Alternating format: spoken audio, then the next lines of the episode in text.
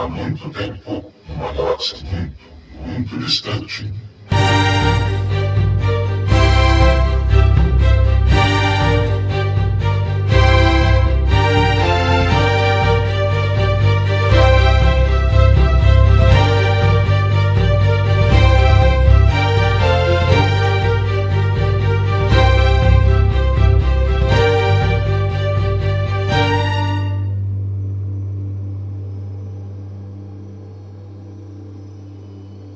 Dia, boa tarde, boa noite. Estamos chegando ao quinto episódio de Sozinho em Arthur. Esse episódio a gente vai falar de televisão. Mandalorians, The Mandalorian, Resistance ou A Resistência e The Clone Wars. Alguns dias atrás, o produtor John Favreau foi pro Twitter e pro Instagram e colocou primeiro uma foto com o texto The Mandalorian ou Mandalorian depois das histórias de Jango e Boba Fett, outro guerreiro surge no universo de Star Wars. O Mandaloriano é situado depois da queda do Império e antes do surgimento da Primeira Ordem. Acompanhamos os percalços de um pistoleiro solitário nos confins da galáxia, longe da autoridade da Nova República. Aí no outro dia o site oficial colocou uma foto do cara, ninguém sabe ainda quem que é o ator, e o site oficial confirmou que se passa depois da queda do Império e antes da aparição da Primeira Ordem, ou seja, entre os episódios 6 e 7. Não foi confirmado de que é três anos após o episódio 6.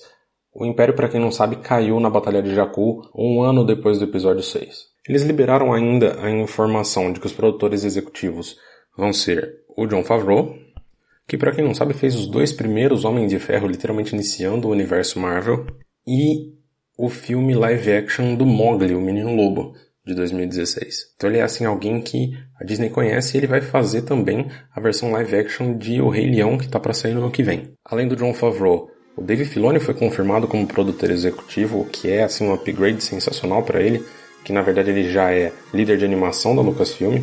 O Dave Filoni não é possível que vocês não saibam quem seja. E a Kathleen Kennedy. Além do Colin Wilson de Jurassic Park O Mundo Perdido. O site oficial também confirmou que o Dave Filoni vai dirigir o primeiro episódio, sendo a primeira vez que ele vai dirigir algo live action em Star Wars, e que outros diretores incluem a Deborah Shaw, que já dirigiu o episódio de Jessica Jones, o Rick Famuyiwa, o primeiro diretor negro da saga, que fez inclusive o filme Dope de 2015, que é um filme independente que estreou no Festival de Sundance em 2015. A Bryce Dallas Howard, filha do Ron Howard, a Claire dos filmes Jurassic World, e finalmente o Taika Waititi, que é o diretor de Thor Ragnarok, o terceiro filme do Thor.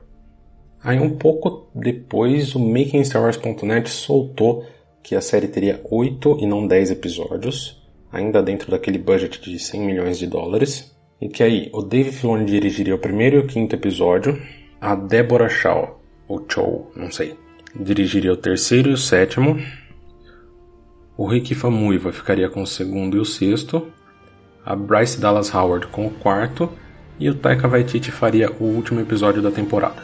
Essa informação ainda não foi confirmada por ninguém. Para terminar, foi falado que o Pedro Pascal de Game of Thrones, ele, onde ele fez o príncipe Oberyn Martell, poderia ser o ator que faria o personagem título. Porém, todavia, contudo, me parece que esse rumor foi negado pelo empresário do Pedro Pascal. Eu confesso que eu ainda não sei qual é exatamente a minha posição, é muito pouco.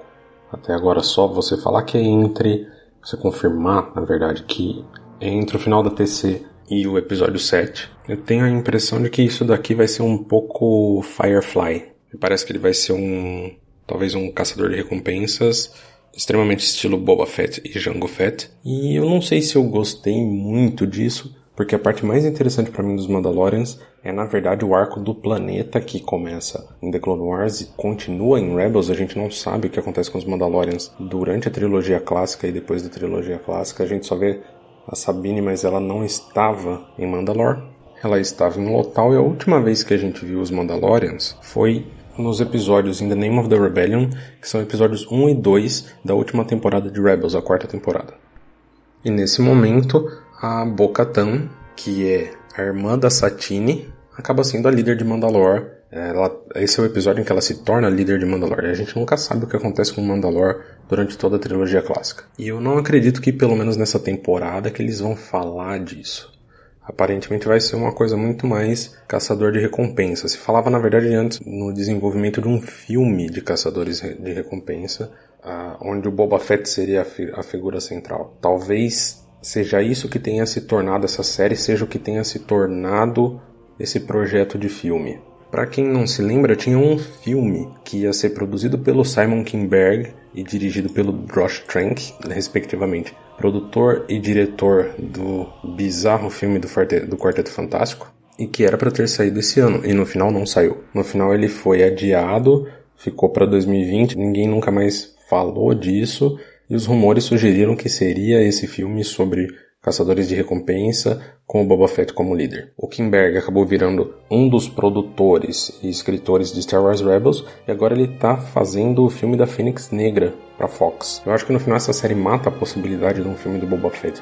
Graças a Deus, me desculpem os fãs do Boba Fett, mas de todos os Mandalorians do canon, ele é o menos interessante, apesar de ser o original. Mas desculpa, o Boba Fett é só uma armadura legal. É a Fasma suja. Aliás, um detalhe é que em The Clone Wars é dito que o Jango não é um Mandaloriano e, portanto, o Boba Fett também não é. Teve inclusive um tweet do Pablo Hidalgo do Star Wars Story Group falando que os Fett não são Mandalorians, mas que o Jango falava de ser do planeta Concord Dawn, que para quem não se lembra é o planeta dos protetores de Concord Dawn, que na época de Rebels eram liderados pelo Hall. O fato de ser produzido e escrito pelo John Favreau e produzido também pelo Dave Filoni com dois episódios, com pelo menos um confirmado, mas provavelmente dois episódios dirigidos pelo Dave Filoni, me deixa bem mais empolgado do que o tema propriamente dito.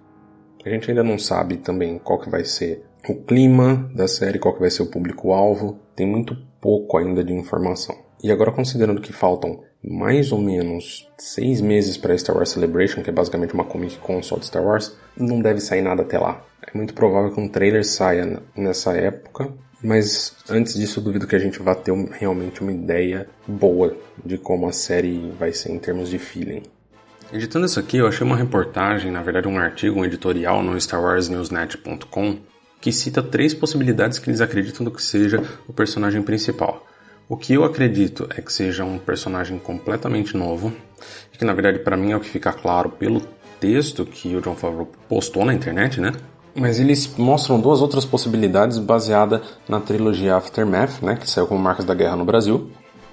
Lembrando que nos interlúdios que existem no livro, que passa por vários planetas e por vários personagens de toda a galáxia, sem estar necessariamente ligado com aquela turma que tem na trilogia, tem um homem chamado Cobb Vanth, que é um justiceiro em Tatooine e que ele usa uma armadura Mandalorian que ele comprou de Jawas, de Javas, e que recuperaram essa armadura de um Sarlacc. Então esse escrito de uma maneira a dar indicação de que essa é a armadura do Boba Fett que esse cara usa.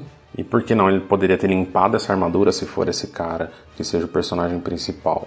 Ou pode ser o próprio Boba Fett que perdeu a armadura dele e fez uma armadura nova, vai saber. Eu não acredito muito que seja o Boba Fett, não acredito que seja esse personagem, não vejo necessidade de você pegar um personagem que era simplesmente uma nota de rodapé em uma trilogia de livros e fazer uma série sobre ele. É mais fácil simplesmente fazer uma série sobre um cara novo.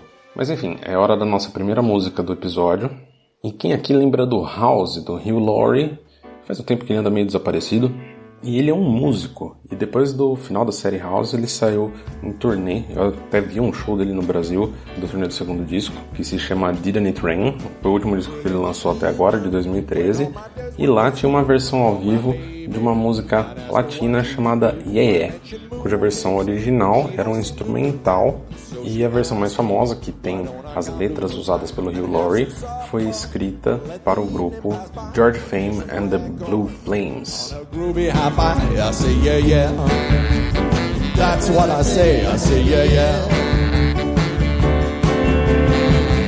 We'll play a melody and turn the lights down low so no one can see. We gotta do that, we gotta do that. We gotta do that, Saiu o primeiro. Não, os primeiros quatro episódios de Star Wars Resistance. Se você baixou por Torrone, tá como 1, 2 e 3, mas o primeiro são dois. É The Recruit Part 1 e Part 2. Então, na verdade, Parte 1 e Parte 2. Então aqui nos torrents está como 2 e 3 e na verdade 3 e 4. Então eu acabei de terminar a primeira parte do O Recruta. Se você não sabe onde acaba, é exatamente no momento que fecha a porta com o Caso e o BB-8 juntos. E a gente tem algumas coisas interessantes nesse primeiro episódio que o Kazuda Shiono, Ziono, eles falam em inglês, né? Que é um piloto de X-Wing da Nova República. Aquelas X-Wing são as T-85, que são as mais novas. A Resistência usa as T-70, isso está inclusive confirmado no site oficial já. Ele está indo entregar dados para a Resistência e eles acabam entrando em uma batalha espacial com o comandante Von Reg, que é aquele cara com aquele TIE Fighter, na verdade me parece mais um TIE Interceptor vermelho, Major Von Reg. E nesse ponto, o que, que acontece? A gente está entre as edições 25 e 26 do quadrinho Paul Dameron, então quem leu o quadrinho sabe que das edições 26 a 31 é o Paul lembrando o que aconteceu em The Force Awakens e The Last Jedi. Da edição 1 a 25, elas são antes dessa série. Essa série começa seis meses antes de The Force Awakens. E até então, a Nova República, ela não podia aceitar abertamente, na verdade não havia um aceite aberto de que a Primeira Ordem é realmente um problema. E os pilotos da Nova República eles não podem entrar em combate, assim como da Resistência não podia entrar em combate durante muitas das edições do quadrinho do Paul Dameron. E nesse ponto já aconteceu muita coisa no quadrinho, e o Paul pode atirar mas o pessoal da Nova República não pode. Embora o Cass tenha feito isso, mas os, os outros dois que fogem, eles realmente não podem, porque senão abre uma guerra aberta e por enquanto eles estão em guerra fria. E aí o que acontece é que o Cass está levando a informação que ele desconhece, que a Primeira Ordem está realmente planejando um ataque na Nova República. E a missão do Paul é descobrir quando isso vai acontecer. A gente já sabe quando isso vai acontecer, a gente já sabe que o Paul não conseguiu impedir. O que não ajuda muito o histórico dele de cagada, considerando os últimos Jedi, né? E aí o Paul vai para Colossus, que fica no planeta Castillon, no Outer Ring, na orla exterior, falar com o Yeager. O Yeager a gente descobre que ele é, na verdade não é falado aqui, ele foi um piloto rebelde veterano da Guerra Civil Galáctica da trilogia clássica, embora ele nunca tenha aparecido em lugar nenhum, mas pô, tiveram tantos pilotos, tanta história. Muito provavelmente isso vai ser falado no futuro. E ele não acredita que a Primeira Ordem é um problema. Ele fala isso abertamente pro Paul, que o Império acabou e que ele não quer mais saber de lutar, ele não quer saber da resistência. Mas ele acaba aceitando deixar o Cas por ali. E aí a gente tem a primeira aparição do Nico, que ele é um Nikito. E eu não sei se isso é uma característica da espécie ou não, eu acho que não. Mas ele leva tudo ao pé da letra. Puta, eu tô com a impressão de que eu não vou gostar disso. Como ele leva tudo ao pé da letra, ele faz uma confusão desgraçada, porque ele entende que o Cas, a hora que o Cas tá falando que ele sonhava em ser o melhor piloto da galáxia, ele pega só o final e ele fala para todo mundo que o Cas é o melhor piloto. E a hora que o Cas tenta consertar, ele fala que o Cas vai ter a oportunidade de provar o que ele falou na corrida do dia seguinte. Isso parece um pouco episódio 1, The Phantom Menace. Eu ainda não assisti nem a segunda parte desse episódio, nem os episódios 3 e 4. Você que está escutando o podcast vai escutar tudo de uma vez, mas eu realmente não sei o que, que vai acontecer agora. Então eu vou assistir a segunda parte e eu volto para a gente conversar.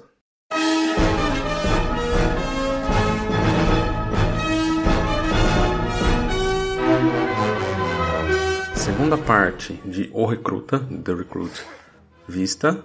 E nesse episódio a gente já não tem mais ninguém conhecido. A gente já não tem mais a Leia, a gente já não tem mais o Paul Dameron. Sobra só o R2D2. Perdão, sobra só o BB-8. E essa é a parte onde você tem realmente eles consertando a nave, que chama Fireball, bola de fogo. Isso não era um funk? Enfim, ela chama bola de fogo porque ela tem a leve tendência de se tornar uma bola de fogo. E a gente vê isso acontecendo no final do episódio. Esse é um episódio bem leve que aparecem pela primeira vez os corredores, os cinco ases, a gente tem um foco um pouco maior no início no Hype Phase que é o Rodiano que vence a primeira corrida que aparece. E a Torradosa, que é quem o Kaz acaba escolhendo para ser a pessoa contra quem ele vai, faz... vai correr. E aí o objetivo dele é só sobreviver à primeira corrida.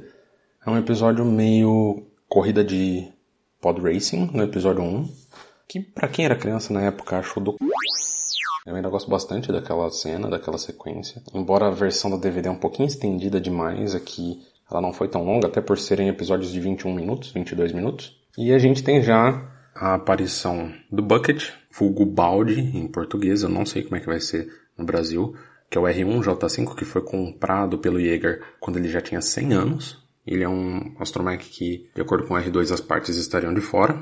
E a gente percebe que o Cas nesses dois episódios ele tem uma relação meio estranha com o pai dele, que é senador, a gente não vê a cara dele. Eu tenho muito a impressão que o pai dele vai acabar no final dando suporte para a Primeira Ordem, e isso talvez seja o final da temporada. Na verdade, é bem provável que a temporada termine com o ataque da Primeira Ordem à República. Então ela deve ficar mais para frente uma cena um pouquinho mais séria.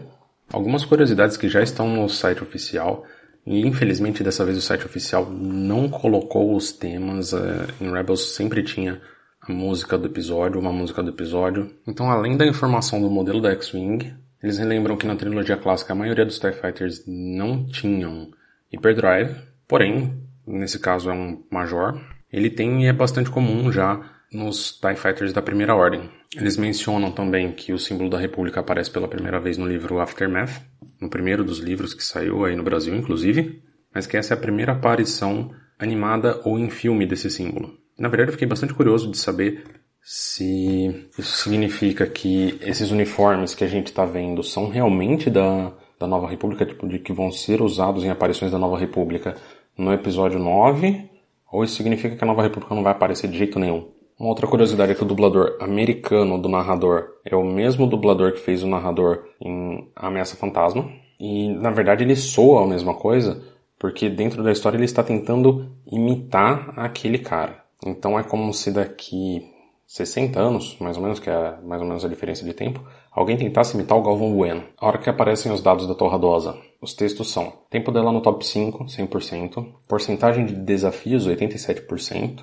vezes que ela termina uma corrida, 100%. Aí tem um vitórias, 100%, que eu acho que não faz muito sentido. Vitórias por desqualificação, 100%, que também não faz muito sentido. E top speed, velocidade máxima, 92%. E por fim os Gorgs, que são aqueles sapinhos.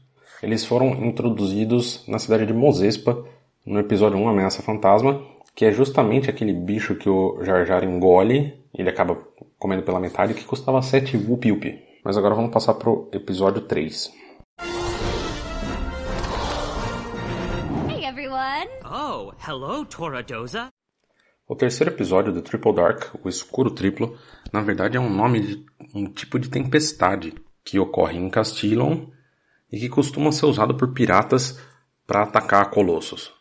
E aí os Aces, que são aqueles cinco pilotos dos Ases que estavam correndo no primeiro e no segundo episódio, na verdade no segundo episódio, eles também eles defendem a Colossus, eles são contratados para defender.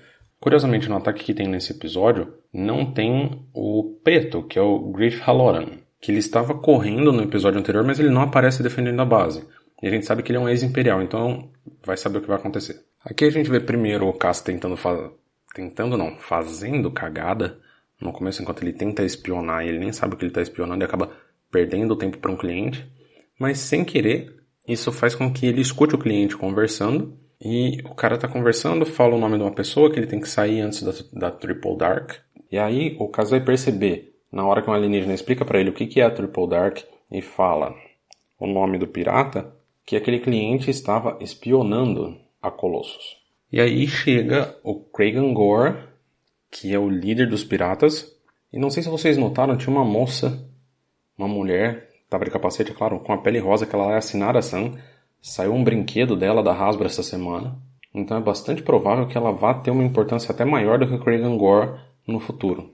Sem ninguém saber, o caso acaba conseguindo ajudar a salvar a base, porque ele usa o comunicador que o cliente deixou cair para atrapalhar os piratas, para mandar interferência para os piratas, que acabam se perdendo, um deles acaba caindo no mar. E a gente tem um término aparecendo a Capitã Phasma e o Major Von Reg, conversando justamente com o Kragan Gore e cobrando dele os resultados que não vieram, porque o plano da Primeira Ordem é justamente que os piratas ataquem muito e que aí o Capitão Doza vá pedir ajuda da Primeira Ordem como segurança. É um plano um pouco estranho, mas a princípio até faz sentido considerando que isso ainda é seis meses antes do episódio 7, e o episódio 7 é realmente o primeiro ataque da Primeira Ordem. Então eles estão tentando, nesse momento, esconder que eles são um problema para a galáxia. Eu não sei se vocês notaram no final do segundo episódio do The Recruit que tem uns pedaços ainda da Starkiller Base que não estão prontos. No final eu achei esse episódio até melhor do que o episódio duplo, porque agora teve alguma coisa, teve um, um inimigo e não só 20 minutos de. No caso do episódio duplo. 40 minutos, mas não só 20 minutos de nada acontecendo, só de uma corrida. O interessante das curiosidades oficiais, que aliás você pode ver no Jedi Center como Arquivos da Resistência, traduzido lá em português, pelo Marcelo Skywalker, é que todos os piratas, incluindo as naves, usam material imperial antigo, reutilizado ou modificado de alguma maneira. Todas as naves são modificadas. Você tem uma Lambda Class, você tem o Kragan Gore usando uma roupa de comandante de AT-AT muito parecida com a do General Veers, indicando que a Primeira Ordem está dando para esses piratas esse material, está equipando eles. A gente tem também aqui a primeira aparição da Capitã Phasma, que é feita pela Gwendolyn Christie, que é a atriz que faz ela no cinema, que fez ela no cinema, e eu espero que não faça no episódio 9. E uma curiosidade meio idiota, o nome do metal que é mais precioso do que ouro ali é Aurodium, que obviamente não existe. O quarto episódio, Fuel for the Fire, combustível para o fogo, é até agora o que eu menos gostei, para ser bastante sincero. Se o caso for assim a temporada inteira, vai ser difícil de aguentar, porque as cagadas dele são irritantes. Ele me lembra um pouco a Soca na primeira temporada de The Clone Wars. Nesse episódio, além dele ser um péssimo empregado, ele fica amigo de um corredor chamado Rucklin, que aliás a voz é feita pelo Elijah Wood, de Senhor dos Anéis, o Frodo de Senhor dos Anéis, que salva a vida dele, entre aspas, numa corrida. E quando eu digo salva é porque ele sabotou a corrida para ficar para parecer que ele estava salvando a vida do Cass. E depois ele quer roubar combustível do Jaeger. Na verdade, um tipo raro de combustível chamado hipercombustível. E no fim o Cass acaba salvando o rapaz de explodir junto com a nave, porque ele usa muito do combustível, porque ele não faz ideia de quanto usar. Porém, o cara demonstra que vai ser realmente um meio que um semi-vilão, talvez no futuro. Vamos dizer que ele vai ser um rival do caso no futuro. Eu não sei o quanto que ele vai aparecer, talvez mais, imagino mais duas ou três vezes na temporada, porque o Elijah Wood também não é exatamente uma pessoa que está precisando de trabalho no momento. E o episódio termina com Yeager não demitindo o Cass, muito provavelmente por causa do Paul Dameron, e com o Capitão Doza olhando pro Yeager e pro Cass de longe, meio que entendendo o que aconteceu, e Yeager falando que eles não precisam chamar a atenção nesse momento. Que, aliás, o Cass é um espião terrível. Então, o que, que eu achei desses primeiros quatro episódios? No geral, eu gostei. Eu achei até mais bonito do que eu imaginava o resultado final da animação.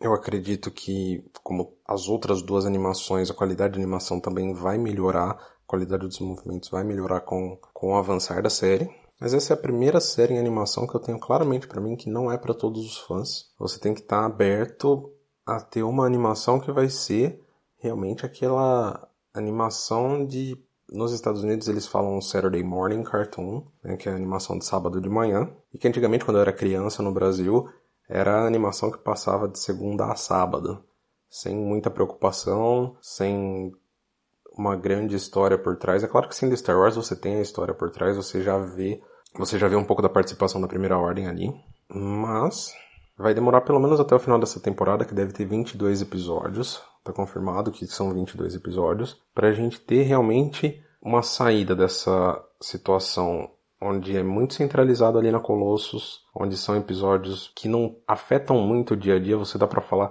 que na verdade esse foi um, praticamente um filler, esse episódio, esse quarto episódio, e que era uma coisa que a gente não tinha tanto em Rebels e não existia em The Clone Wars. Nem os episódios do Jar Jar ou dos droids em The Clone Wars eram fillers, eles sempre traziam algo novo, tinham alguma importância. Esse quarto episódio você pode assim com certeza pular completamente. Talvez sirva só como introdução desse rival de corrida do Cass. Mas se ele não aparecer, se for só um piloto que apareça uma vez com uma participação especial do Elijah Wood, aí vai ter sido um episódio completamente filler. A gente tem até às vezes filler como uma coisa ruim, mas Dragon Ball Z tinha uns fillers muito legais, tipo Goku e o Piccolo indo aprender a dirigir. Mas filler, na média, acaba não acrescentando muita coisa. Eu estava observando o site oficial. Se você olhar as artes lá, tem arte de agosto de 2016, o modelo completo da Toca Dosa estava pronto em setembro de 2016, das artes conceituais.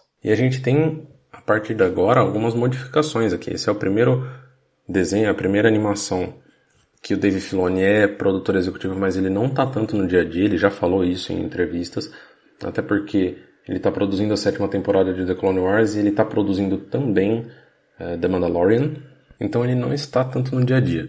Pela primeira vez também não é o Kevin Kiner o compositor das músicas, o tema é do Michael Taveira, que eu nunca tinha ouvido falar.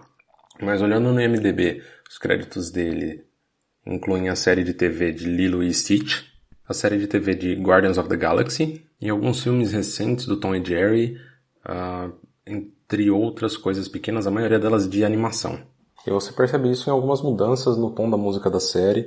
Tem música de comédia, coisa que não tinha em The Clone Wars quase, e nem em Rebels, mesmo Rebels sendo um pouco mais humorístico do que Clone Wars. E infelizmente o site oficial não está liberando as trilhas sonoras. Paciência. O que eu diria é, assista os quatro primeiros episódios, mas também não fica muito com dor de cabeça se não gostar. Deixa passar. É focado para criança, é divertidinha, sem compromisso. Não vai, de maneira alguma, ser no mesmo nível de Rebels e muito menos de The Clone Wars. Mas é o Star Wars de cada sábado para dar um pouco de risada, para se divertir um pouco, sem grandes preocupações. Come on, BB-8! I think I have an idea. Aliás, esse é o episódio das curiosidades. Quando eu gravei não tinha saído ainda um detalhe que é o Kaz, ele é de Rosnian Prime, capital da Nova República, que foi destruída no episódio 7. E como o Kaz é filho de um senador da República, eu vou deixar vocês pensando o que pode acontecer no final da temporada. Depois de toda essa análise de TV, vamos falar do episódio 9. Recentemente, o Oscar Isaac, que faz o Paul Dameron, falou ao IndieWire que o episódio 9 tem mais improvisação do que os outros episódios anteriores. O jeito que eles estão filmando agora é mais solto do que foi nas duas últimas vezes, disse Isaac. É um alívio entrar no set e sentir como, ó, oh, podemos tentar coisas. É um testemunho sobre JJ estar voltando e se sentindo confiante, há menos pressão para que isso aconteça. Nós só queremos fazer um bom filme e nos divertirmos ao fazê-lo. Ele adicionou: Muitas vezes você sente que precisa encontrar uma maneira de fazer algo mais vivo, mas desta vez foi o contrário. Não há necessidade de enfiar nada lá. Quando perguntado sobre se o backlash ao episódio 8 foi parecido com o das prequels, ele disse: Felizmente, como eu não estou dirigindo, produzindo ou distribuindo, eu não preciso me preocupar tanto com as expectativas dos fãs. Além disso, nem todos os fãs têm as mesmas expectativas. As pessoas tinham sentimentos muito fortes, mas não havia uma maneira organizada de falar sobre isso antes. E aí ele fala um pouco da mudança da forma como nós fãs interagimos hoje em dia. As pessoas que executam blogs e websites precisam de conteúdo. Então é como: achei um conteúdo, cinco pessoas no Twitter, centenas, seja o que for. Então você transforma isso em uma história.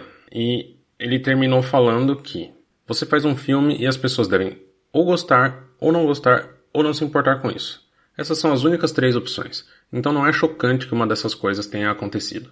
Ainda sobre o episódio 9, o Star Wars Newsnet postou na semana passada, inclusive num episódio de podcast deles que saiu na segunda-feira dessa semana, sobre as filmagens que estão acontecendo do episódio 9 na Jordânia e o que isso pode significar. O JJ já falou algumas vezes que ele quer fechar os nove filmes da saga e não só essa trilogia. E aí a gente fica com a especulação de que planeta será esse. Por quê? É um, a Jordânia é desértica, ela foi usada para fazer Jeddah em Rogue One, ou Yeda, Jeddah, Yeda, Jeddah, Yeda, enfim. Ela foi usada em Rogue One, e na verdade não sei se faz muito sentido colocar esse planeta nesse episódio. Era a vontade do JJ filmar lá para fazer Jakku. Porém, não conseguiu por vários motivos na época, e agora estão filmando lá. Então seria isso Jakku? Ou seria Tatooine? Estaríamos voltando finalmente para Tatooine, onde tudo começou. Eu só não quero que seja mais um planeta desértico em Star Wars. Já basta, e que parecem praticamente iguais, Tatooine, Jeddah e Jakku. Isso se a gente não entrar em Geonosis, que pelo menos a areia era vermelha. O que é curioso é que existem informações de que a produção estaria tentando filmar na Irlanda, onde foi filmado o planeta Acto, na Itália, onde foi filmado o planeta Nabu, e na Califórnia, onde foi filmado o planeta Endor. Apesar de que tiveram algumas cenas de Tatooine que não foram na Tunísia, que foram na Califórnia para Retorno de Jedi.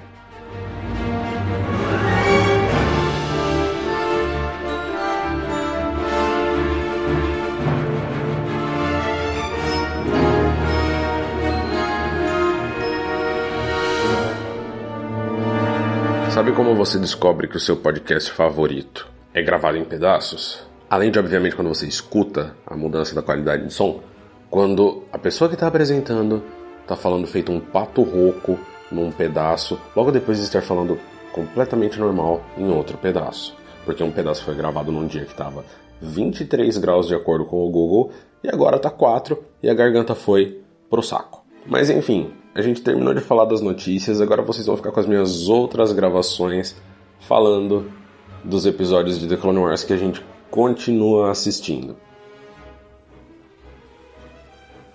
Então, só para repassar, a gente está fazendo já a linha do tempo. Até agora a gente praticamente terminou a primeira e a segunda temporada. Começa com o episódio 16 da segunda Cat Mouse, depois o 16 da primeira, Hidden Enemy, depois o filme, aí passa pro primeiro e pro terceiro episódio da terceira temporada, terceira temporada, e aí se segue a primeira temporada inteira até o penúltimo episódio. O último episódio a gente não assistiu ainda. Começa a segunda temporada e nela ela vai praticamente em ordem, com exceção de que os episódios Caçadores de Recompensa e os dois episódios do Zilo Beast se passam entre os episódios 3 e 4 dessa segunda temporada. E o 16 foi o primeiro da série. O único da segunda temporada que ainda não foi visto nesse ponto é o episódio 15 e o único da primeira temporada que não foi visto nesse ponto é o episódio 22, que é o último. Agora a gente começa a terceira temporada pelo episódio 5, Corruption. Então, os primeiros episódios da terceira temporada que a gente vê são o episódios 5, o 6 e o 7, que são Corrupção, Emprego Novo e Atormentada. No primeiro, Corrupção, Corruption, a duquesa Satine chama Padmé para ir em uma missão pacifista para Mandalor, onde elas descobrem um esquema de corrupção onde pessoas estão lucrando com o mercado negro diluindo produtos químicos numa bebida infantil para fazer a bebida render mais. Qualquer semelhança com o mundo real é pura coincidência. E aí, na verdade, a gente começa a ver o que, que acontece com os 1500 planetas que são liderados por Mandalor que estão fora da guerra. Porque a República e os separatistas passam a cortar mantimentos para esses lugares. O episódio termina com a Padmé voltando para Coruscant e um pedido da duquesa de mandar um Jedi para ensinar os futuros líderes de Mandalor na academia. E a gente vai pro segundo episódio, The Academy, onde a Ahsoka vai ensinar. É um episódio assim, daqueles que você fica meio tipo, ah meu Deus, uma turminha de adolescentes da pesada em altas confusões, tentando descobrir quem está por trás da corrupção e acaba sendo o primeiro-ministro. E a Ahsoka acaba impedindo um golpe de Estado. Na verdade, ela acaba revertendo um golpe de Estado. E aí a história da Ahsoka acaba continuando porque ela volta para Coruscant no episódio Assassin, que curiosamente foi traduzido como Atormentada pela Netflix, vai entender. Deveria ser Assassina. Mas enfim, não sou tradutor, fazer o quê? Onde a gente tem a Ahsoka aprendendo a lidar com as visões dela. E esse acabou sendo o primeiro episódio, quando ele passou, o primeiro episódio que mostrou uma transformação da Ahsoka daquela personagem chata que todo mundo odiava para alguém que estava realmente evoluindo. Esse foi o primeiro episódio que eu lembro da gente conversar, a equipe do G2 Center e falar, pô, esse foi um episódio bom da Ahsoka. Que é onde ela sozinha salvou a Padmé através das visões que ela teve da Alra 5. Um dos truques desses episódios é que o episódio onde a Padmé vai para Mandalore é o primeiro episódio na série onde, de acordo com Dave Filoni, eles criam uma população tão grande de pessoas e várias das pessoas que aparecem ali bem à distância, elas não são nem modelos 3D, elas são modelos 2D que você não percebe a distância e que é uma maneira legal de criar uma população grande à distância sem ninguém, sem ninguém notar.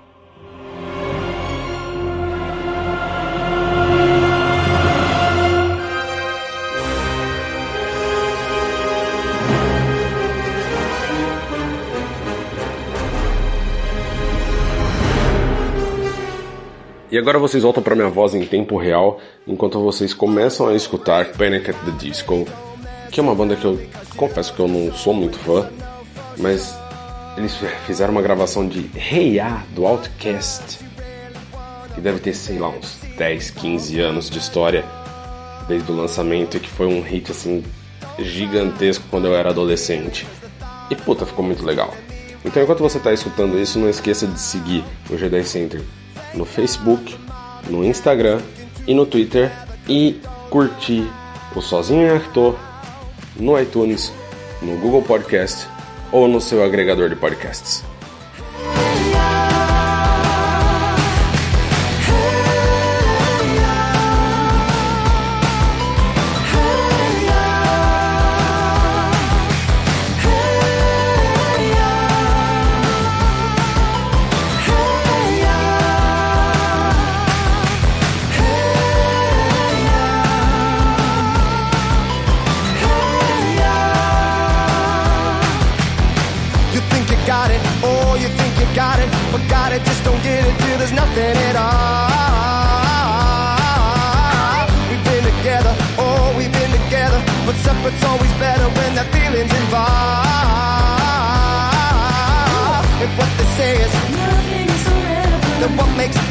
Makes, then what makes, then what makes, then what makes love exception? So why, oh, why, oh, why, oh, why, oh, why, oh, are we so in denial when we know we're not happy here?